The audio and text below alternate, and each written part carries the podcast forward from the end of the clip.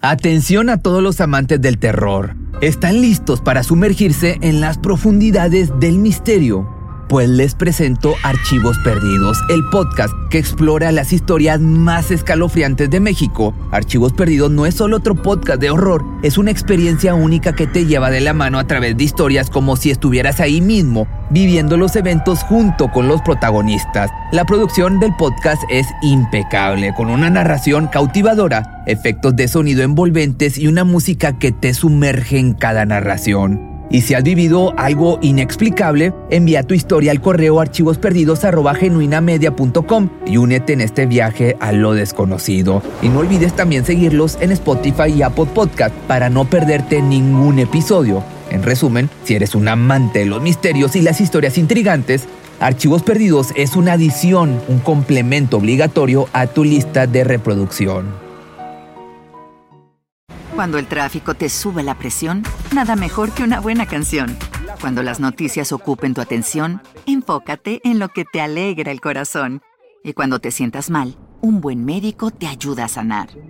Sabemos que mantener tu salud es tu prioridad, también es la nuestra en Kaiser Permanente, donde trabajamos juntos para cuidar de todo lo que tú eres. Kaiser Permanente, para todo lo que tú eres. Kaiser Foundation Health Plan of the Mid-Atlantic Stay Inc., 2101 East Jefferson Street, Rockville, Maryland 20852. El año nuevo es una época de familia y tradición, una época de agradecer los momentos que nos hicieron mejores y un tiempo para recordar. Aquí en el canal me gustaría agradecerles a ustedes por hacer crecer esta comunidad y por eso recordaremos esos casos que durante este año nos hicieron poner los pelos de punta. Estos que nos unieron y como amantes de lo tenebroso nos mantuvieron cautivos, por eso, en este especial veremos cinco de los mejores documentales del canal de este año, del que se, ya se terminó, del 2022.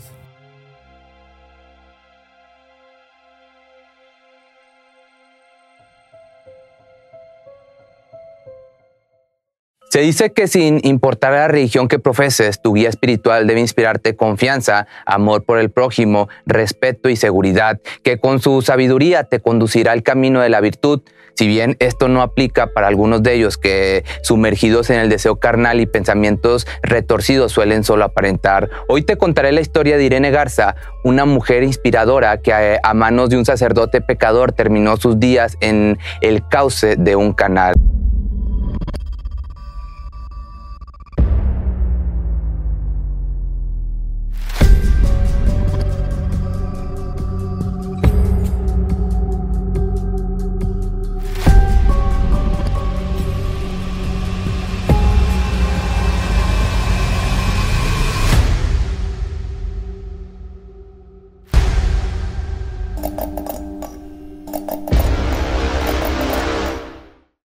El 15 de noviembre de 1934 nació Irene Garza, hermana de Josie e hija de Nicolás y Josefina. Esta familia de inmigrantes mexicanos vivía el sueño americano y se habían establecido en el condado de Hidalgo, Texas. Para ganarse la vida los padres pusieron un negocio de lavandería, no me refiero a lavado de dinero, sino en sí una lavandería. Ellos trabajaban muy duro para sacar adelante a sus dos pequeños. Al paso del tiempo, este negocio no solo daría el sustento familiar, sino también la estabilidad económica que tanto buscaban.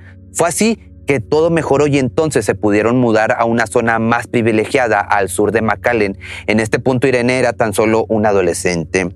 La joven era conocida por ser hermosa, respetuosa, devota y amable. En pocas palabras, una niña de familia. Ella se ganó el cariño de todo el pueblo. Se sabe que desde pequeña le apasionaban los concursos de belleza y por ello participó en algunos. A la edad de 23 años, esto en el año del 58, Irene fue elegida como reina de belleza del sur de Texas, así como también reina de su universidad. Esto provocó una gran popularidad para Irene por lo que muchos chicos tenían su interés en ella, así como mujeres, su admiración, pero a la vez envidia. Tenía una encantadora combinación de belleza e inteligencia y en su corta vida reunió una colección de logros y primicias. Fue la primera bastonera hispana en una secundaria de mayoría anglosajona cerca de la frontera de Texas y México y la primera en su familia que logró ir a la universidad. Esto que te acabo de decir lo destacó el diario The New York Times. La entonces reina se graduó de la universidad para convertirse en maestra de segundo grado de la escuela primaria pública. Ella era tan bondadosa y muchas veces por su solidaridad utilizaba su sueldo para comprar materiales para los niños que no podían pagarlo. A Irene le encantaba su trabajo, le apasionaba enseñar a los niños de la comunidad. Ella también era parte de un grupo católico llamado la Legión de María, a lo que acudía diariamente sin olvidar comulgar. Por otro lado, tuvo dos novios. El primero era muy religioso como ella, pero los que la conocían notaban que no estaba tan enamorado de él. Después conoció a un chico que tenía mala fama, pues no era para nada religioso y estaba un poco, digamos, descarrilado. Irene se enamoró profundamente de él. Luego de un tiempo terminaron ya que el chico le pidió pues el tesorito, la prueba de amor, a lo que Irene no aceptó por su fiel creencia en llegar virgen al matrimonio. Irene tenía todos los medios para mudarse a la gran ciudad, como es común en los Estados Unidos. Sin embargo, a sus 25 años de vida todavía vivía con sus padres. Garza decía que prefería servir a su comunidad que irse lejos. Nicolás y Josefina estaban llenos de orgullo y alegría por tener una hija tan buena. Y en esta parte de la historia es donde se viene lo fuerte y a la vez triste. Era el año de 1960, en tiempo católico, la Semana Santa. Aquel 16 de abril, como ferviente religiosa, Irene avisó a sus padres que pasaría por la iglesia del Sagrado Corazón para escuchar la misa vespertina. Además, dedicaría un tiempo para confesarse. Aquella tarde lluviosa, la joven salió de casa vestida de una falda a los tobillos color marrón con flores celestes y hojas verdes, una blusa de tablones, su cartera negra de piel y zapatos blancos con tacón y capellada calada. Al pasar las horas se llegó la noche, Irene no llegaba a su casa. Josefina suponía que la joven se había quedado a la vigilia pascual y tranquilizó a Nicolás, al padre. La noche Rápidamente se convirtió en madrugada y ya eran las 3 de la mañana y los señores Garza notaron que su hija no estaba en casa. Esto los tomó por sorpresa, pues la joven no solía estar a esas horas en la calle. Asustados de los hechos, no dudaron en presentarse en la estación de policía de McAllen para denunciar la desaparición de Irene. Y en este punto es donde la desesperación y angustia se desató, ya que en estos casos la policía siempre tiene que seguir un protocolo pues tiene que descartar que la desaparición no se trate de un escape voluntario, aunque para los allegados a la joven esta era una idea sumamente descabellada, pues la maestra sería incapaz de irse de esa manera. Ella tenía una vida muy activa en la comunidad por su trabajo en la docencia, aparte el voluntariado con la Legión de María, entre otros compromisos sociales a un producto de su reinado de belleza.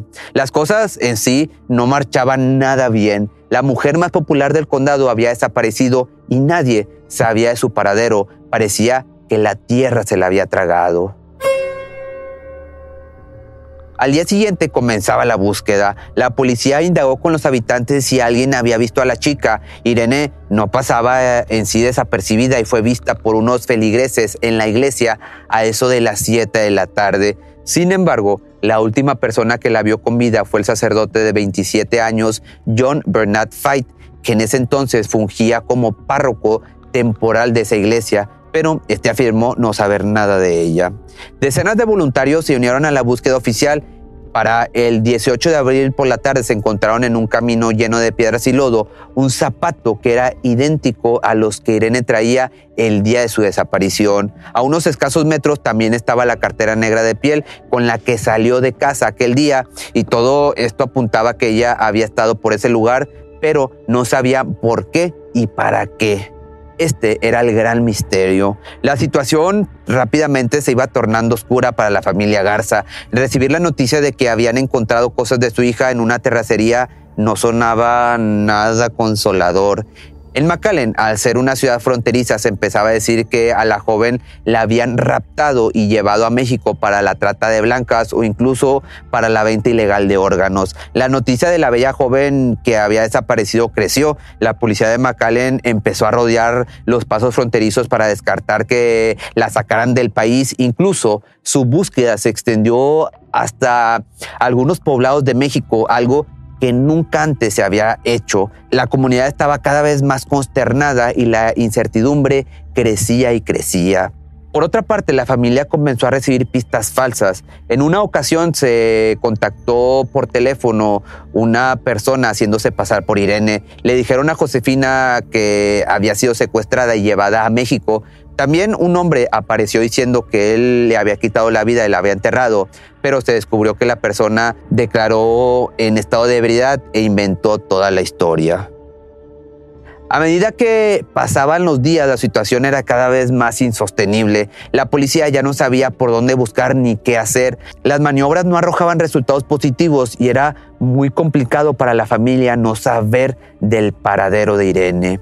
Ya el 21 de abril de aquel año, un joven llamado Arnold paseaba por la orilla de un canal no muy alejado del pueblo cuando de pronto notó que algo se veía a lo lejos. Consternado, comentó a la policía. Primero pensé que era un saco flotando, luego me di cuenta de que era el cadáver de una chica. El hombre había encontrado el cuerpo de Irene aquel jueves soleado. Llevaba ese atuendo floral. No, con esto no había ninguna duda, tenía que ser Irene. Su madre entró en shock al enterarse de lo descubierto. Las investigaciones forenses solo lamentablemente confirmaron lo inevitable y arrojaron dramáticas noticias. La joven más bella del condado había sido asesinada. Los detectives notaron inmediatamente que su blusa estaba desabrochada y que debajo de su falda faltaba la ropa interior, pero esto ahorita te lo explico. La vida de la hermosa chica de 25 años fue arrancada cruelmente por alguien. Ahora la pregunta que se hacía la policía era, ¿quién fue capaz de acabar con la vida de Irene Garza? En el lugar donde se encontró el cuerpo se hallaron también dos candelabros y una soga, objetos que fueron evaluados como arma ya que la autopsia determinó que había muerto por asfixia y por fuertes golpes en la cabeza provocados por estos candelabros. Desgraciadamente, también, pues como te decía, fue abusada sexualmente en varias ocasiones antes y después de morir. Los peritos a cargo del caso dijeron que la manera en la que había fallecido fue bastante dolorosa y a la vez cruel. Sin embargo, una de las circunstancias que entorpeció la búsqueda del culpable fue el agua en donde la encontraron. Esta pues desapareció cualquier tipo de evidencia que pudiera ver, que pudiera dar algún indicio sobre quién era el responsable de la atroz escena.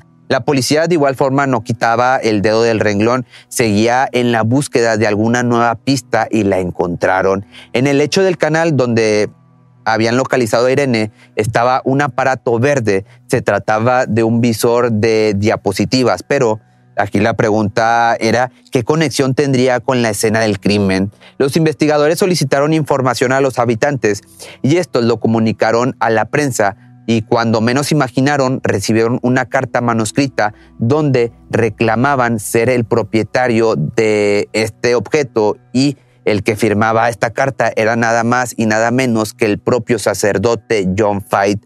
Lo anterior era pues tan desconcertante para todos por ser el sacerdote, una persona que en teoría debía ayudar al prójimo y dar el ejemplo.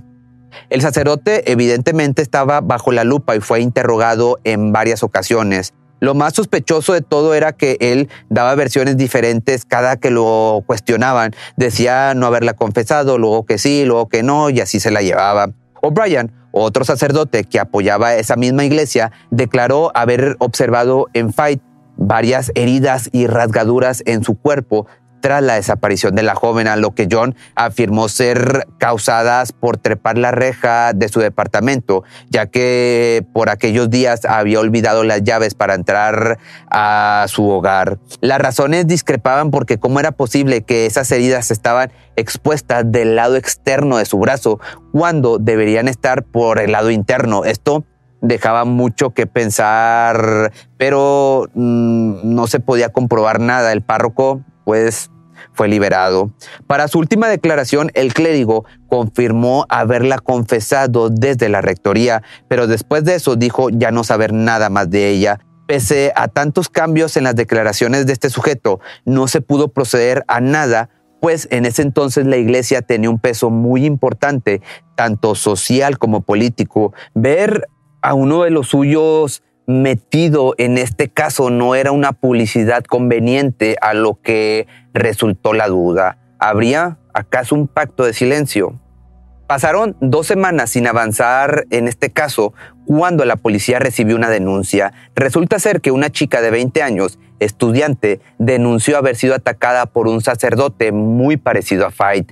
María América Guerra dijo haber sido sorprendida por la espalda en una iglesia cercana a McAllen. A esta chica le taparon la boca con un pañuelo y la arrojaron al piso pero tal fue la habilidad de la chica que logró plantarle una gran mordida a su atacante, tanto que el agresor sangraba y ella aprovechó este movimiento para salir huyendo. Todo esto sucedió unos 20 días antes del asesinato de Irene. Los oficiales mostraron a la joven algunas fotos de hombres y entre ellas estaba la de Fight y María, no dudó en señalarlo. De nueva cuenta, el sacerdote fue llamado a declarar y negó las acusaciones. En agosto, Fight fue arrestado bajo el cargo de intento de violación y en 1961 fue llevado a juicio. Para su suerte, el fiscal dijo tener muy pocas pruebas para condenarlo. El hombre finalmente se declaró culpable tras hacer un arreglo con la fiscalía para no ser sometido a juicio por segunda ocasión. Ya en el año del 62 fue acusado culpable por un delito menor, asalto agravado, multado por solamente 500 dólares y puesto en libertad. Los sacerdotes, te vuelvo a repetir, eran intocables por la justicia en aquellos ayeres. Luego de pasar por los juicios, Fight fue transferido a un monasterio en Missouri para después pasar a un convento en Nuevo México. El sacerdote colgó los hábitos en el año de 1970 y se estableció en Phoenix, Arizona, formando una familia.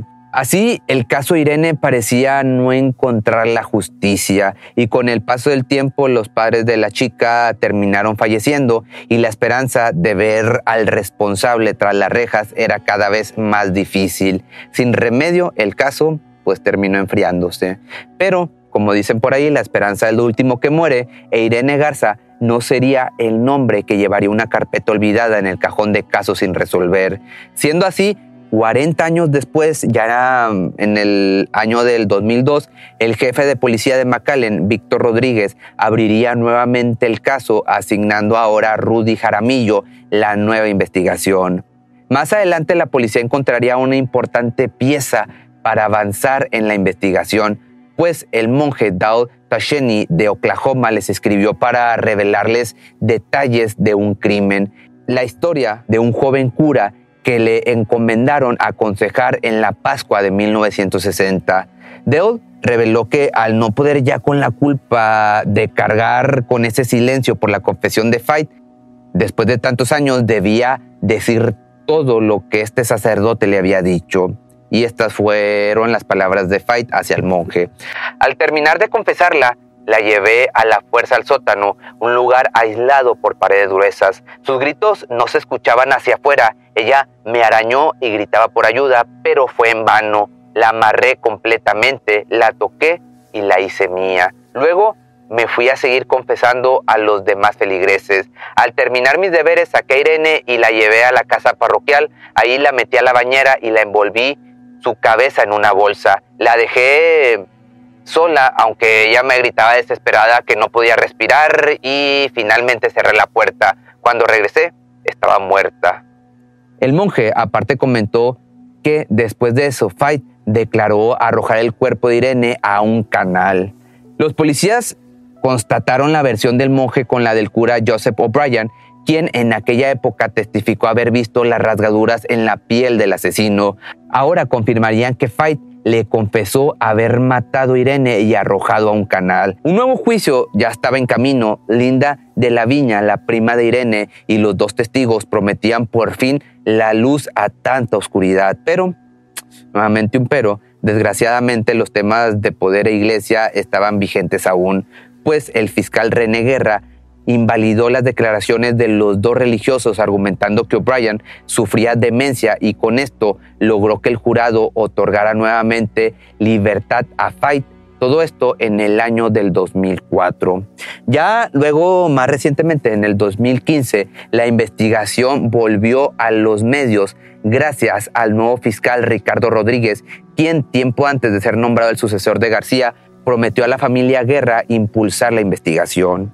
En febrero del 2016, el sacerdote de 83 años fue arrestado siendo esto solo el comienzo para verlo tras las rejas finalmente. Se fijó una fianza de 750 mil dólares. El fiscal argumentó al jurado que este hombre era un lobo con piel de cordero. El juicio comenzó en el año del 2017. 57 años después del crimen fueron llamados a testimonio nuevas partes fundamentales para unir los cabos sueltos. Beatriz García, una chica con las mismas características que Irene, que días atrás del asesinato aseguró que Fight la acosó desde su auto cuando ella caminaba, la invitó a tomar fotos vestida de negro en el cementerio.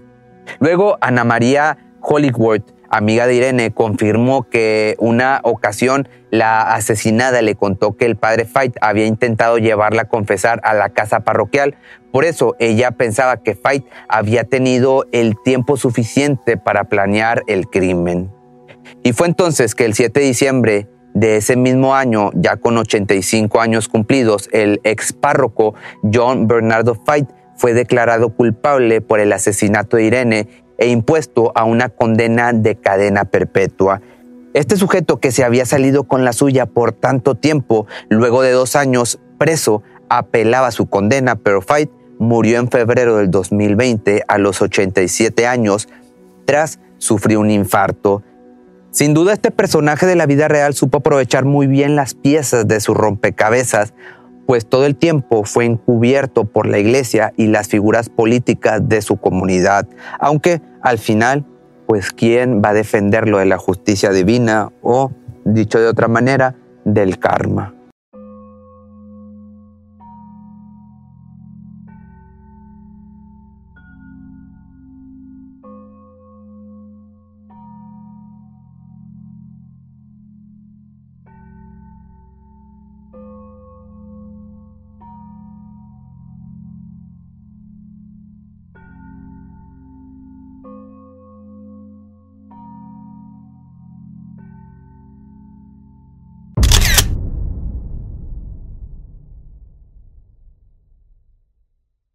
La imagen de la Madre Teresa de Calcuta es una de las más reconocidas del siglo XX y a nivel mundial es la representación de lo que una vida de altruismo debe ser. Su paso por este mundo ha dejado muchas enseñanzas y lecciones sobre cómo tratar al prójimo de acuerdo con el cristianismo.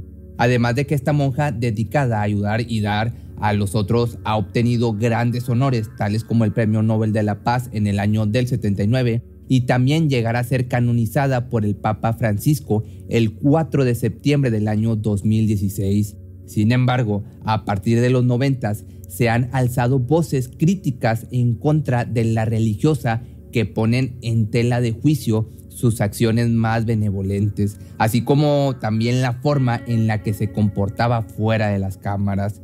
Es bien sabido que ni siquiera en Occidente ni en países como en India se quiere oír esta versión de su historia, ya que atenta en contra del ícono de la compasión y de la máxima representación de la caridad humana.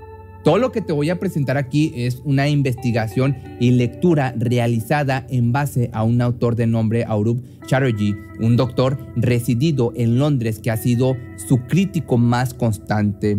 Escribió el libro Mother Teresa, The Final Verdict, además de que estuvo detrás del documental llamado Hell's Angel, este último, que salió a la luz en el año del 94 y de la mano del periodista anglo-estadounidense Christopher Hitchens, fue la primera vez que alguien se atrevió a exponer la otra cara de esta mujer. Pero déjame te cuento un poco de su historia para tratar de ser lo más imparciables posibles y para entrar un poco en contexto. La Madre Teresa de Calcuta es una religiosa albanesa nacionalizada en India y nacida el 26 de agosto de 1910 en Macedonia. Fue bautizada bajo el nombre de Ganche Agnes Bogachu, creo que así se pronuncia, te voy a estar dejando aquí abajo el, el nombre como quiera, y durante sus primeros años de vida vivió en el seno de una familia católica bastante ferviente. Siendo la menor de los hijos de Nicolás y Drain, Su infancia estuvo llena de comodidades al pertenecer a una familia adinerada gracias al empleo de su padre en la política. A la edad de 5 años realizó la primera comunión y a los 6 la confirmación. Su madre, una mujer dedicada a la vida religiosa al 100%, despertó en ella, a sus 12 años, la vocación de misionera. Siendo muy niña, entró a la congregación mariana de las Hijas de María, lugar en el que empezó y aprendió diversas actividades de asistencia con los más necesitados. Poco después de cumplir los 18 años y de ya haber participado activamente en distintas iglesias y conventos, se dirigió junto a una amiga de la abadía de Loreto, perteneciente a la congregación religiosa católica de la Bienaventura Virgen María en Irlanda. Esto fue un parteaguas en su vida porque jamás volvería a ver a su madre ni a su hermana.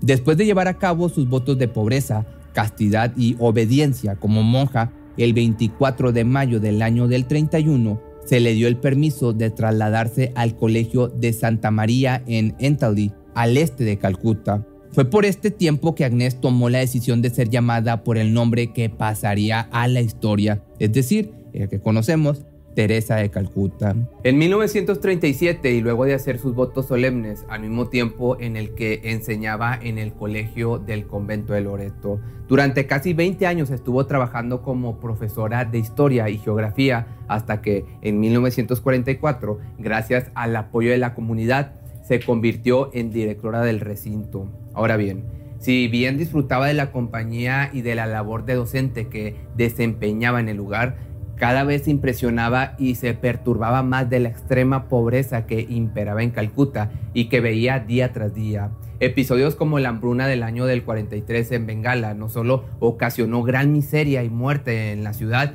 sino que trajo consigo algunos cambios políticos que servirían a la Madre Teresa para encontrar su vocación de vida. El 11 de septiembre del año de 1946, la religiosa experimentó lo que muchos años después describiría como la llamada dentro de la llamada, es decir, haber escuchado la voz de Dios pidiéndole que utilizara su compasión, su caridad y su vida para el bien del prójimo y en especial para aquellos más necesitados. Luego de recibir capacitación médica básica en París, Gracias al apoyo económico de un empresario indio católico, inició ahora su nueva etapa de altruismo entre los pobres en 1948, con tareas como enseñarles a leer, preparar comida en centros comunitarios y brindar primeros auxilios. A comienzos de 1949, se integró a un grupo de mujeres jóvenes y ayudó a sentar las bases de una nueva comunidad religiosa cuyo único fin era socorrer a los más pobres entre los pobres. La mujer escribió en su diario personal que llegó a dudar de la misión de vida que Dios le había encomendado y que debido a las dificultades que había experimentado en su primer año de trabajo con los necesitados, estuvo tentada a volver a su antigua vida en el convento. Para 1950, la Santa Sede le dio autorización de conformar su nueva congregación, a la cual se denominó las Misioneras de la Caridad. Y aunque inicialmente este solo contaba con 13 miembros en Calcuta, con el paso del tiempo llegó a poseer a más de 4.000 miembros a lo largo de todo el mundo. Esta congregación tenía la meta de proporcionar cuidados a los refugiados, pobres, ancianos, personas sin hogar, víctimas de epidemias, hambrunas y hasta de inundaciones. Con esto también se abrió el primer hogar para moribundos en Calcuta.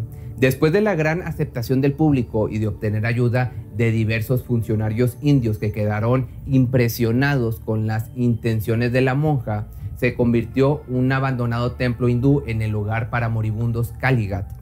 Este lugar albergaba a todos aquellos necesitados o en busca de atención médica y se les ofrecía la oportunidad de morir con dignidad de acuerdo con los rituales de su fe.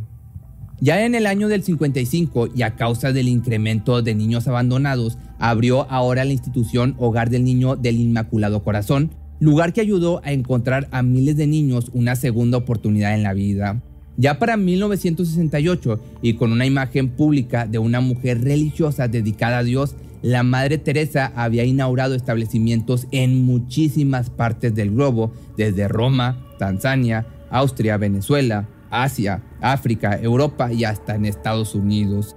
Entre el 26 de marzo y el 16 de diciembre del año de 1971 se suscitó la Guerra de Liberación de Bangladesh, es decir, la confrontación bélica entre la India y Pakistán, en la que ocurrieron atropellos morales a gran parte de la población civil, en especial a mujeres desde abusos de parte de los soldados de ambas naciones, asesinatos a sangre fría e infanticidios, por lo que la Madre Teresa junto a sus hermanas religiosas en un intento de ayudar establecieron lugares para proporcionar ayuda y brindarles los cuidados necesarios.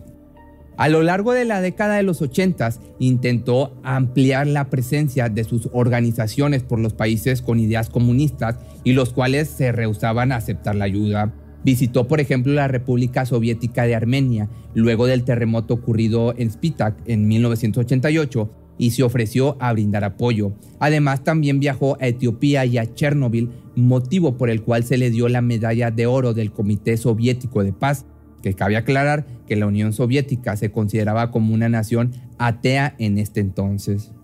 Con tanta presencia y la admiración mediática de todos, en 1996 Teresa ya regentaba un aproximado de 517 misiones en más de 100 países y con el paso de los años parecía que su leyenda solo estaba destinada a crecer y crecer cada vez más.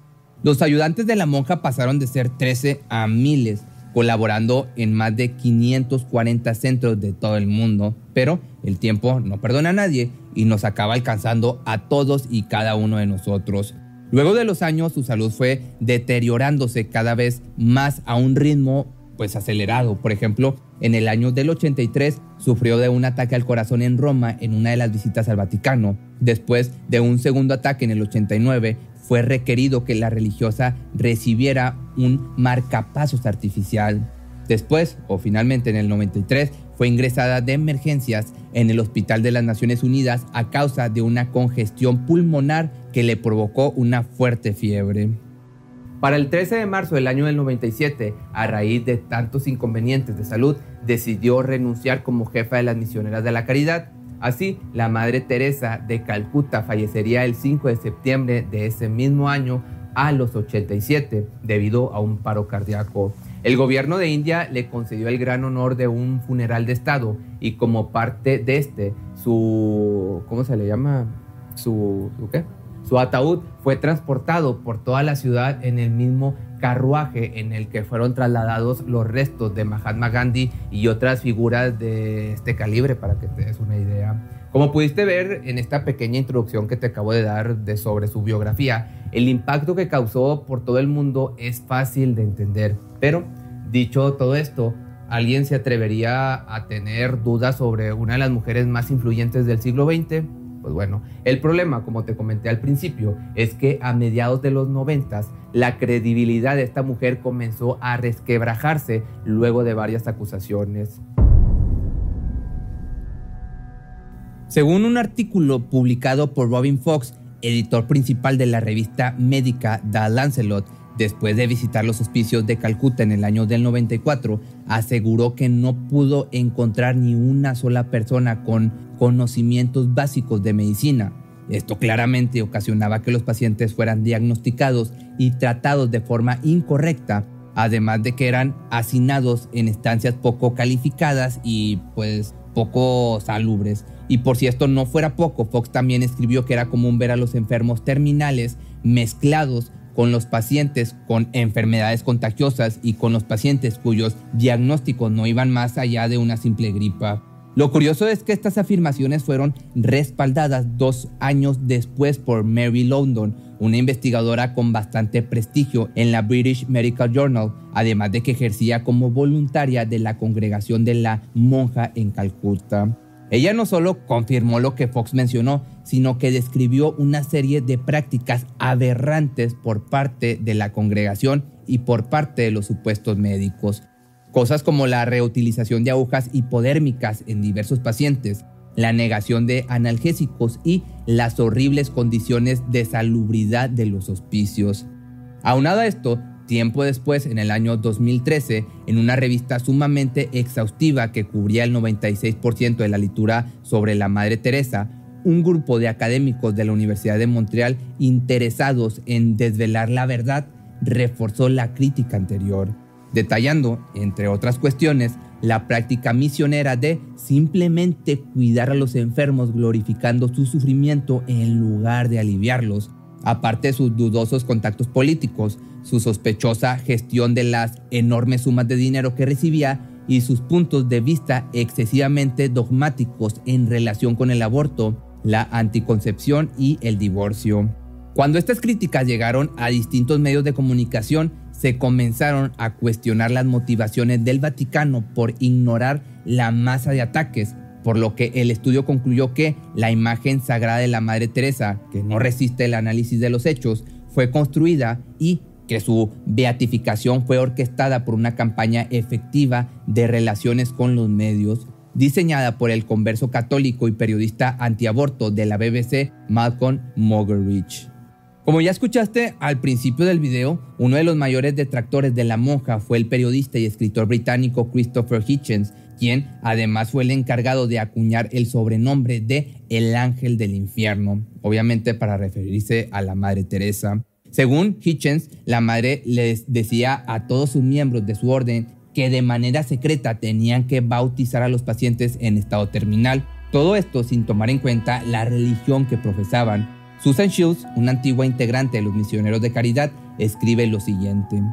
Las hermanas se veían obligadas a preguntar a los pacientes en peligro de muerte si querían un boleto al cielo. Acto seguido, si la respuesta era afirmativa, se hacía un bautismo de forma rápida, pero si esto no era así, la hermana tenía que fingir que estaba refrescando la cabeza del paciente con un paño húmedo, mientras que en realidad lo estaba bautizando, diciendo en voz baja las palabras necesarias. El secreto era importante para que no se supiera que las hermanas de la Madre Teresa estaban bautizando a hindús y musulmanes sin su consentimiento que aunque esto puede parecer algo sin mucha importancia, lo que llama la atención es la poca tolerancia hacia las otras religiones y la mentalidad de imponer el cristianismo en los últimos momentos de una persona. Además, Hitchens calificó a la religiosa como una entusiasta de la pobreza, aun y cuando solía juntarse con figuras poco éticas y bastante cuestionables. Por ejemplo, aunque la madre aseguró que ella no hacía ni se dedicaba a la política, dio su reconocimiento a Francisco Duvalier, mejor conocido como Papa Doc, y de su hijo John Cloud, conocido como Baby Doc, uno de los peores dictadores del siglo XX y cuyo régimen sumió en tragedia a Haití. De este personaje recibió la Legión del Honor haitiana y al parecer entabló una muy buena amistad. Otro ejemplo es que entre sus acaudalados se encontraba el nombre de Charles Keating, conocido por muchos como el rey del bono basura. A finales de los años 80, este hombre estafó 3 mil millones de dólares a 23 mil inversores en lo que es considerado como uno de los escándalos financieros más estrepitosos de Estados Unidos. Como podrás deducir, Keating había donado millones de dólares a la Madre Teresa y también se sabe que en las ocasiones en las que la religiosa visitó Norteamérica, este se ofreció generosamente a prestarle unos jets privados. Cuando Kirin fue detenido, Teresa se dio a la tarea de interceder por él, enviando una carta al juez que se hizo cargo de la investigación y en la cual mencionó lo siguiente. No sé nada de los negocios de Charles Kirin, pero sé que ha sido generoso con los pobres de Dios. Las condenas de Kirin fueron desestimadas en apelación, al igual que un juicio sumario. Luego de varios meses de sesiones judiciales se declaró culpable de cuatro cargos de fraude electrónico y de bancarrota y fue sentenciado a prisión. Chatterjee, otro de los analistas de las obras y vida de la Madre Teresa, menciona que la imagen de la monja como una ayudante de los pobres es una de las peores representaciones que puede tener y la acusa de tomar provecho de esto.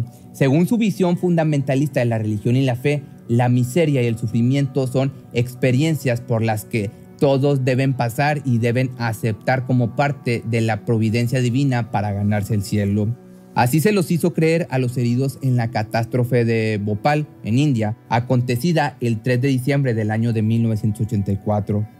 Lo que sucedió fue que una fuga en la fábrica de pesticidas de la Unión Carbide ocasionó la lamentable muerte de más de 12.000 personas y dejó heridas a otras 600.000.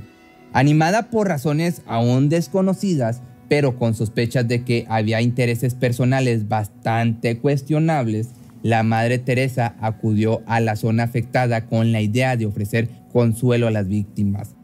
El problema fue que solo se limitó a decirles que perdonaran a los hombres responsables, que así tenía que ser para poder purificar su corazón y dejar el mal atrás. Tal fue la insistencia que al final muchos de los afectados tomaron la decisión de no tomar acciones legales en contra de la empresa. Es decir, gracias a los consejos y palabras de la religiosa, quedó casi impune una de las mayores tragedias en la historia de India y digo casi impune porque lo único que ocurrió fue que ocho trabajadores de la empresa fueron condenados a dos años de prisión y al pago de unas multas ridículas de aproximadamente entre los 8 mil a los 10 mil euros. Y es precisamente en este aspecto en el que la verdadera labor de la misionera se puede decir que es oscura. Resulta imposible dar un número o poder calcular con exactitud cuánto dinero llegó a acumular la congregación a lo largo de los años y gracias a las distintas asociaciones y poderosos políticos que de manera desinteresada donaban lo que se sospecha son cantidades millonarias. Cuando el semanario alemán Stern trató de indagar sobre los números, el gobierno indio se negó rotundamente a proporcionar los datos, alegando que se trataba de información altamente confidencial que también por el otro lado, la Hacienda británica lo intentó y esta vez fue la Banca Vaticana, que por cierto se trata de la institución a la que fueron transferidos los fondos de la comunidad tras el deceso de su líder, la que se opuso a revelar tal información. Según las palabras de una ex trabajadora de la orden y cuya cita puedes encontrar en el libro El Club de los Execrables, la cifra de las misioneras de caridad solo en Estados Unidos ascienden hasta los 50 millones de dólares. Es debido a este tipo de declaraciones de antiguos trabajadores que se ha podido poco a poco descubrir la otra cara de la moneda de la Madre Teresa que nadie quiere incluso llegar a escuchar. Es en las declaraciones como en la de Colette Livermore en su libro titulado Hope Endures Living Mother Teresa que podemos observar cómo la calificación de la religiosa como una teóloga del sufrimiento se repite. Según esta autora, la filosofía de vida de la monja era que Dios amaba a los débiles y a los pobres porque estos son la prueba de que existe el bien en el hombre. Así como esta, existen decenas de testimonios similares y en los cuales la mayoría coinciden en que el ferviente empeño de la albanesa por dotar al sufrimiento de un halo de romanticismo es en realidad una forma de aprovecharse del dolor ajeno. Otro de los ejemplos más controversiales fue cuando el periodista español José Bustamante transcribió en 1995 una conversación entre la madre y un enfermo terminal de cáncer que se encontraba agonizando en una de sus instalaciones. Está sufriendo como Cristo en la cruz, así que Jesús debe estar besándote, a lo que este enfermo le respondió, por favor madre, dígale que pare de besarme. Se tiene el número estimado, gracias a un video que te voy a estar dejando aquí, de que en privado convirtió a más de 29 mil personas al cristianismo a lo largo de su vida. Y además, una de las críticas que más sufrió fue a causa de que en esta misma entrevista mencionó que But it's so beautiful to see the people die with so much joy. Some time back, ya por último, otro de los polémicos sucesos en torno a su historia es que la Madre Teresa fue canonizada 19 años después de su muerte, el 5 de septiembre del año del 2016. Para esto fueron necesarios dos milagros aprobados, uno por beatificación y otro por canonización. Uno de ellos fue la curación casi inexplicable de una mujer india de religión animista. Mónica Versa, una ama de casa de 34 años, que padecía de un tumor en el abdomen, sanó de forma milagrosa en el año del 98 y según varias fuentes cercanas al caso, todo fue una mentira. Al parecer, el tumor no era por una enfermedad como el cáncer, sino por tuberculosis y que se curó gracias a que fue diagnosticada y tratada en el hospital. Todo esto y más es lo que se tiene documentado desde el fallecimiento de la monja y aunque los críticos acérrimos de esta mujer saben que todavía son pocos los que están dispuestos a escuchar la otra cara de la moneda, creen que es solo cuestión de tiempo para que poco a poco se deje de lado la tan pulcra imagen de esta religiosa. Si este tema te sigue interesando, te recomiendo que leas los libros de los autores expuestos aquí en este video, así como el documental Hell's Angel del investigador Christopher Hitchens. El creador de la revista más cachonda y a la vez más reconocida a nivel mundial es una de las figuras más emblemáticas del siglo XX. Sin importar la edad que tengas, y más si eres hombre, estoy seguro de que has visto en más de una ocasión este icónico símbolo, el icono de Playboy, el conejito. Pero lo que se especulaba en rumores y leyendas terminó siendo una realidad una vez que los secretos de la mansión Playboy vieron la luz después de la muerte de Hugh Hefner. Desde abusos hasta fiestas de talla internacional con las celebridades del momento. En el video de hoy te voy a contar un poco sobre la vida del magnate y los escándalos de su marca, de la marca de Playboy.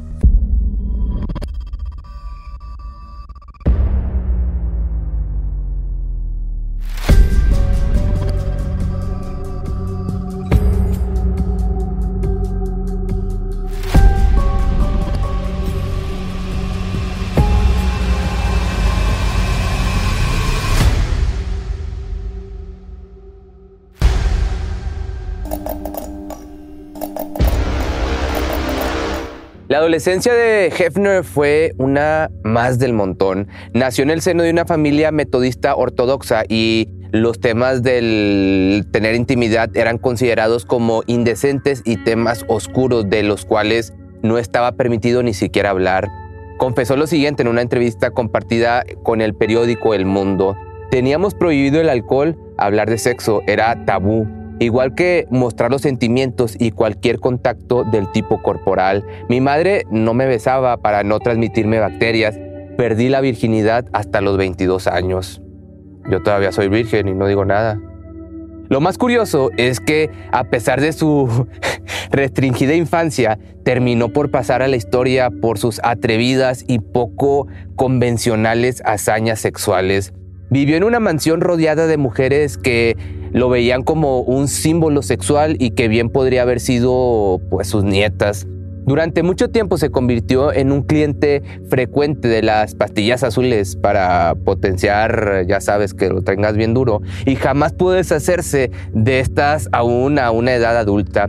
Toda esta vida que llevaba pudo ser posible gracias a Playboy. La revista que rompería con los paradigmas de una Norteamérica en desarrollo fue lanzada en el año del 53 y en solo poco tiempo se convirtió en un imperio que abarcó diversos estratos, desde bienes raíces hasta clubes nocturnos, prendas y joyería. Según él mismo, Playboy se convirtió en la respuesta a la cerrada y estricta educación que sus padres le dieron, y la revista sería el producto de sus sueños incumplidos y la forma de escaparse de la realidad a la que había sido sujetado. Envidiado por muchos, pero admirado por muchos otros más, lo cierto es que Hugh Hefner vivió lo suficiente para ser un ícono en la industria. Nacido el 9 de abril del año del 26 en la misma ciudad en la que fue criado, fue una víctima de las peripecias que trajo consigo la Gran Depresión desde sus primeros años. Con inspiraciones a convertirse en un caricaturista o dibujante profesional, ingresó a la Universidad de Illinois, en donde por consejo de su padre estudiaría periodismo. En ese tiempo trabajó en la revista estudiantil Shaft, una serie de publicaciones de corte humorístico en donde se hablaba de temas sexuales y en la cual se podía ver una semblanza de lo que más tarde sería Playboy. En esta revista se podrían encontrar fotos de bellas modelos en las portadas y descripciones pícaras escritas por el mismo Hefner. Gracias a algunos reportajes del New York Times se sabe que Hugh Hefner formó parte del ejército estadounidense durante algunos años antes de por fin asentarse en un trabajo en una revista dedicada a un público infantil. Al mismo tiempo, lo que él describió como el amor de su vida se le cruzó y contrajo matrimonio con Mildred Williams. En solo unos meses después formó una familia y tuvieron dos hijos. En apariencia parecían ser una joven familia con mucho potencial y futuro por delante pero en realidad en su mente estaba viviendo una mentira. Estaba tan perdido en ese punto de mi vida, no creía que fuera capaz de nada más que repetir todo. Creí que el matrimonio llenaría mis sueños románticos, pero todo fue lo opuesto. Sentí que habían terminado. Así que trató de seguir su instinto y con una revista nueva en mente, Hugh Hefner tenía una meta clara, dejar atrás los valores conservadores que habían imperado en el país desde la crisis económica del 29. Buscaba una vida llena de gozos, de fiestas y el más puro hedonismo. Pero sobre todo quería despegar el sexo de la moral y construir una perspectiva diferente de lo que se podía hacer en la cama. Al principio la revista tuvo el nombre de Stack Party, sin embargo fue cambiado debido a que ya había una publicación llamada así. Entonces, en el 53 se lanzó oficialmente Playboy y la primera estrella que apareció en la portada fue la mujer del momento, Marilyn Monroe. Eso bastó para que la revista fuera inmediatamente un clásico y todos quisieran comprar una. Fue un éxito total y en poco tiempo ya habían vendido más de 50 mil copias y todos hablaban de ella. Con eso, Hugh Hefner pronto se convertiría en un millonario excéntrico cuyo primer objetivo fue comprar una residencia en donde no solo tuvo las fiestas más locas de la época, sino que vivió con una docena de mujeres. Este nuevo palacio bautizado con el nombre de la mansión Playboy en realidad era un castillo construido a finales del 19 y que desde el 59 hasta el 74 estaba ubicada en Chicago aunque luego se trasladó a Los Ángeles, California, a otra mansión que compró a inicios de los 70 y en donde viviría hasta su fallecimiento. Localizada específicamente en Beverly Hills, la casa de Hefner se volvió un centro de fiestas, excesos y orgías por décadas enteras y en las cuales celebridades, actrices, políticos y artistas participaban, actualmente evaluada en unos 200 millones de dólares. La lujosa propiedad tiene alrededor de 1.300 metros cuadrados y alberga un zoológico, una casa de juegos, alberca y hasta un bosque privado. Ya para inicios del 2000 y con más de 70 años, Hugh vestía con sus icónicas batas de satén y aparecía con un sombrero de marinero viviendo la vida de magnate y excéntrico hombre lleno de placeres y excesos.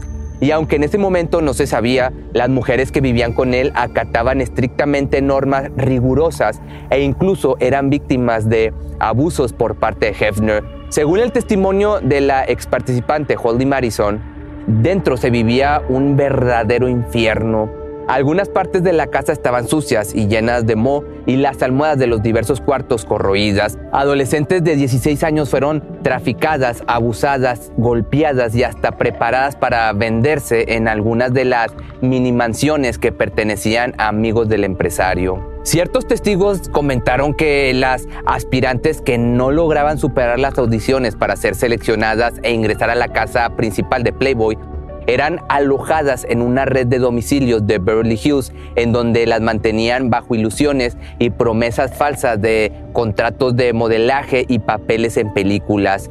Y lo peor era que eran comerciadas como ganado para cualquier hombre rico y poderoso dispuesto a pagar. Jennifer Saginor fue una de las pocas mujeres que creció en la glamurosa mansión en la década de los 90. Como hija del Dr. Mark Saginor y amigo cercano de Hefner, ella afirmó que lamentablemente conocía el lado secreto y oscuro de la empresa Playboy desde una edad bastante temprana. Una de las descripciones más polémicas de Jennifer fue asegurar que en más de una ocasión vio cómo mujeres jóvenes eran intoxicadas sin su consentimiento para después ser forzadas a establecer intimidad con varios hombres. Todas las mujeres que quisieron formar parte de la lujosa alineación Playboy debían pasar por ciertas pruebas y en algunas ocasiones venderse directamente a cambio de favores o dinero.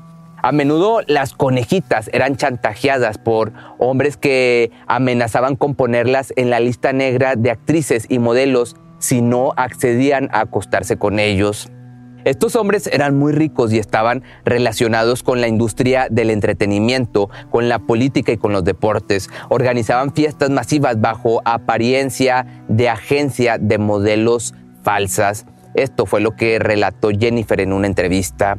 Había abusos de forma regular e incluso se cuenta que en una ocasión una de las modelos fue forzada a tener intimidad con un animal con el único fin de entretener a uno de los clientes que pagó una fuerte cantidad de dinero. Todos estos testimonios proporcionados por esta misma mujer están retratados en el libro Patio de Juego, una niñez perdida dentro de la mansión Playboy.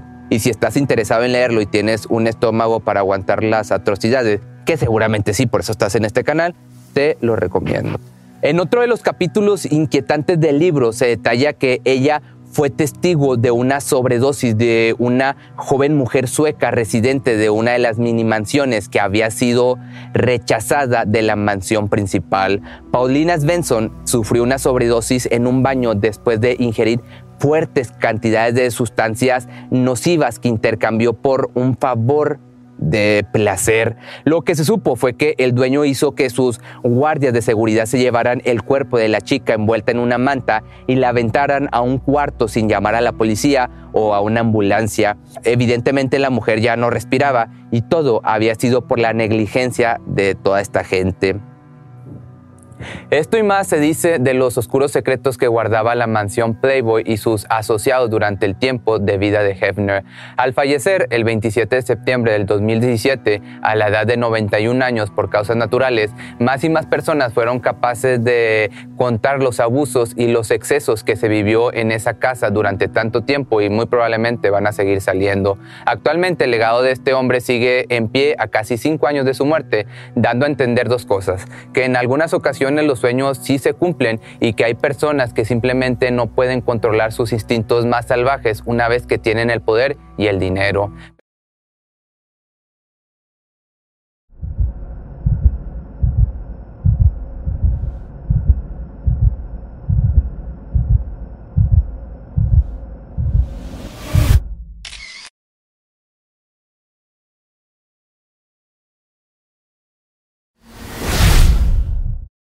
Martin McNeil y Michelle Summers se casaron el 21 de febrero del año del 78 y durante años en los que su familia creció gracias a sus ocho hijos, fueron el ejemplo de la familia ideal. A los ojos de todos tenían una vida, se puede decir, de ensueño, pero todo cambió cuando la mañana del 11 de abril Martin y su hija pequeña encontraron sin vida a Michelle. A partir de este momento se revelaría que la vida de la familia McNeil no era tan perfecta como todos pensaban.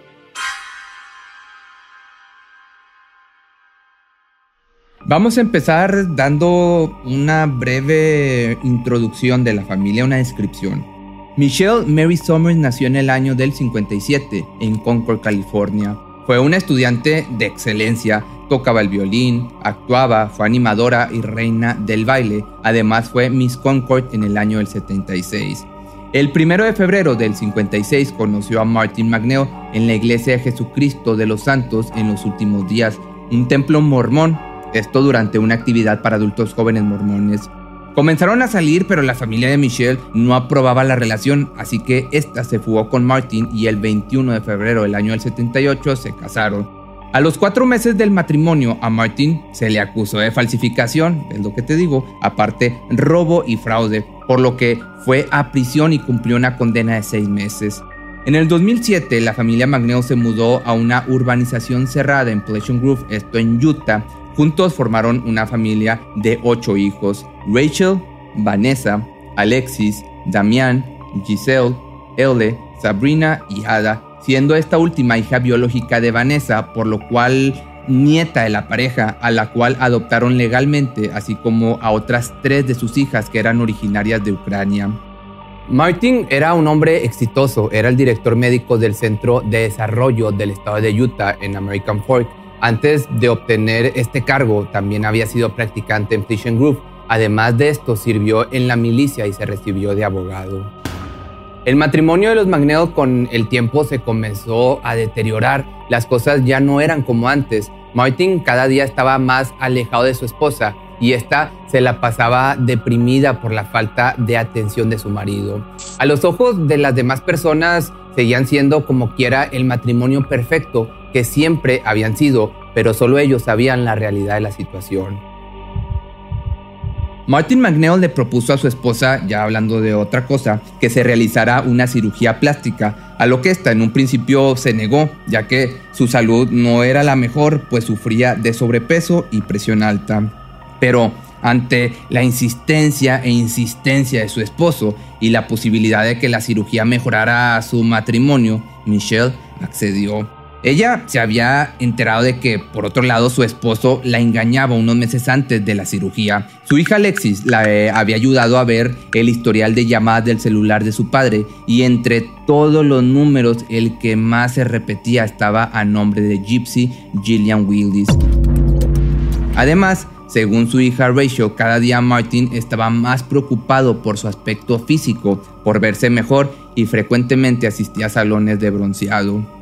Esto solo ocasionó que Michelle estuviera cada vez más segura de realizarse la cirugía, ya que pensó que si mejoraba su apariencia física y a la vez lograba verse más joven y más guapa, su matrimonio de cierta manera se arreglaría y su esposo supuestamente o ella creía que dejaría a su amante. De esta manera podrían ser felices de nuevo.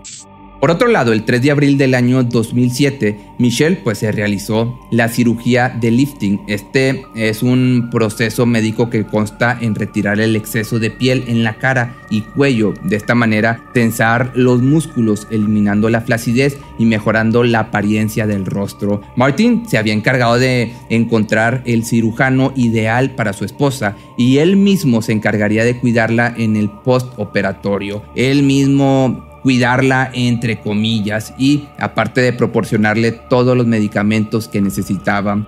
Michelle pasó una noche en el hospital y fue dada de alta al siguiente día. Regresó a su casa y estando ya al cuidado de su esposo, cuidado te digo nuevamente entre comillas, comenzó a consumir una gran cantidad de medicamentos que el cirujano le había recetado, entre los cuales estaban picodin, solpidem, diazepam, oxicodona, prometacina, cafalexina y algunos por indicaciones del mismo Martin.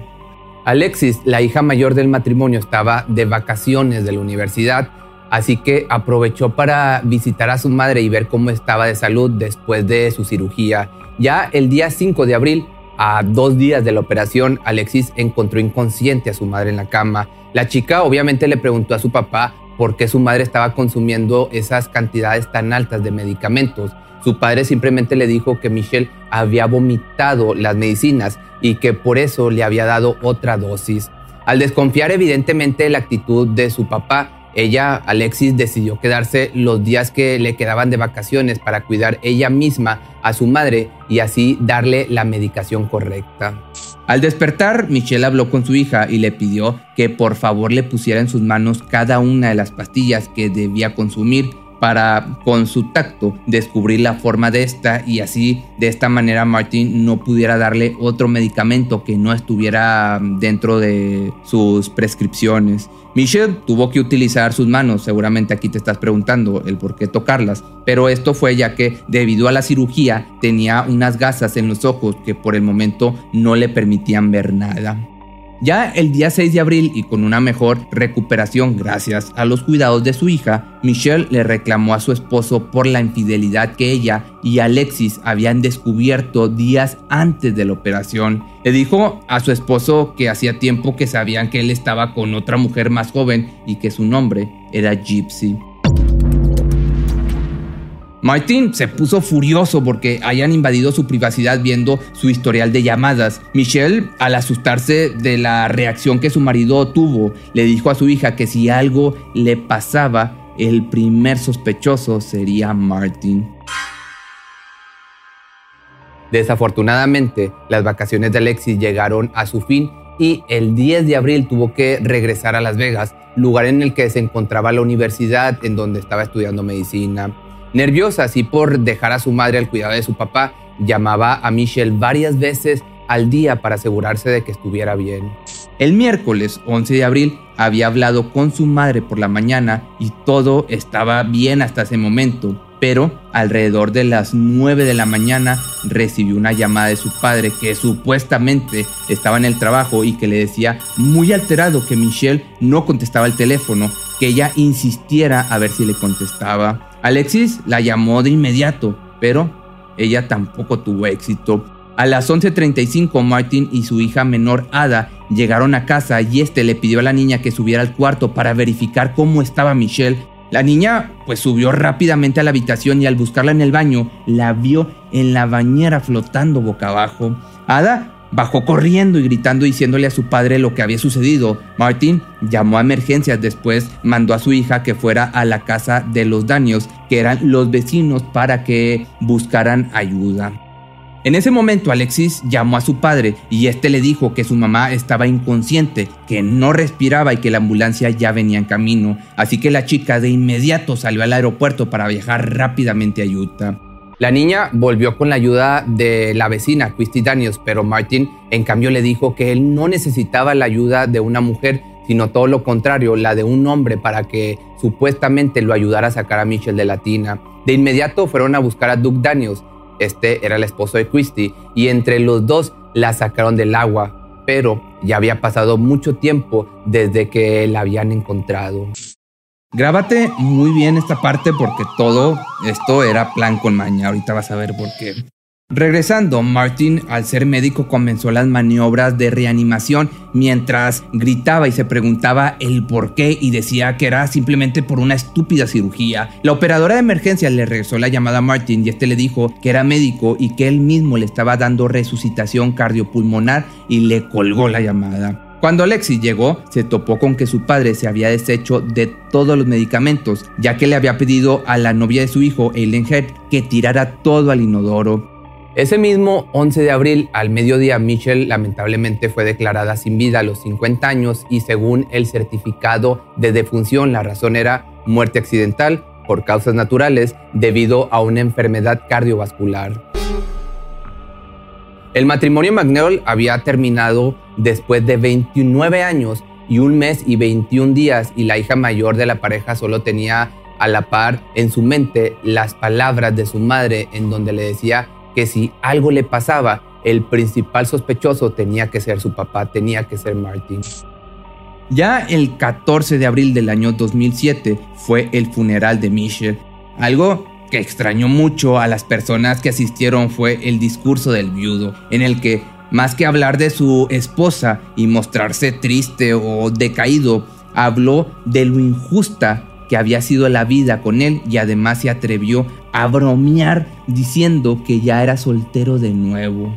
Dos semanas después, Martin contrató una nueva niñera para sus hijas más pequeñas y se trataba nada más y nada menos que de quien crees. Así es, de Gypsy Willis, su amante. Cuando dos de sus hijas, Alexis y Rachel, se enteraron de quién era la nueva niñera, enseguida le reclamaron a su padre. Las chicas le dijeron que sabían que Gypsy era su amante y que su madre había muerto preocupada por esto y le pidieron que la sacara de inmediato de la casa, pero Martin no solo no les hizo caso, sino que además las corrió de la casa y ni siquiera dejó que se llevaran sus cosas.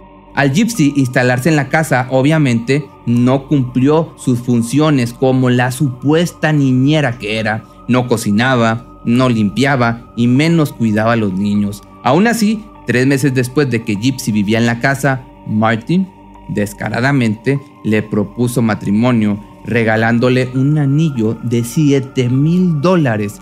Pero el matrimonio no se realizó ya que Gypsy se fue de la casa al poco tiempo.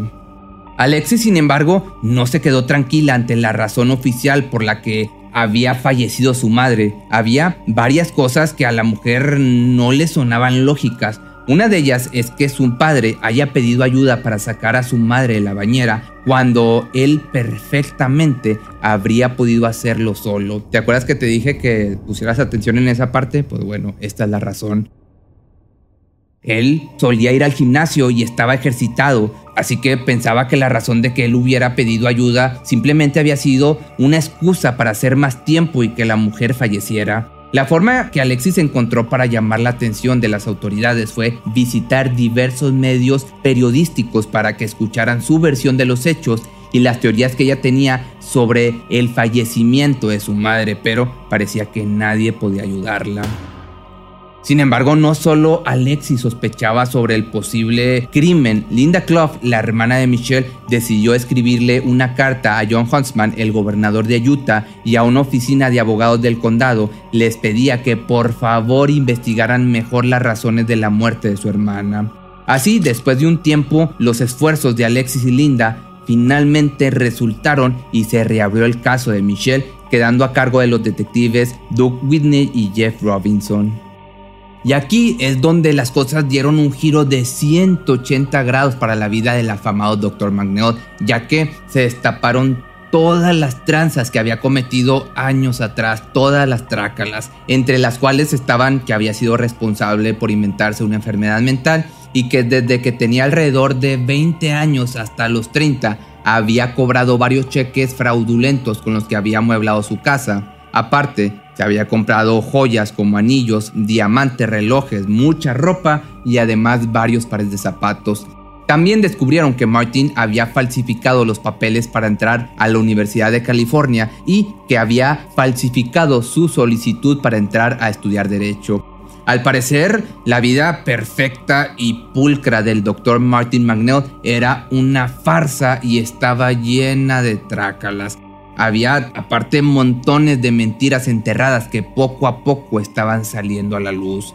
Además de los crímenes y fraudes de Martin, también se descubrió que en el año del 94 había sido acusado de haber tenido intimidad con una paciente en el centro de salud de la Universidad de Brigham Young y al ser acusado había intentado quitarse la vida.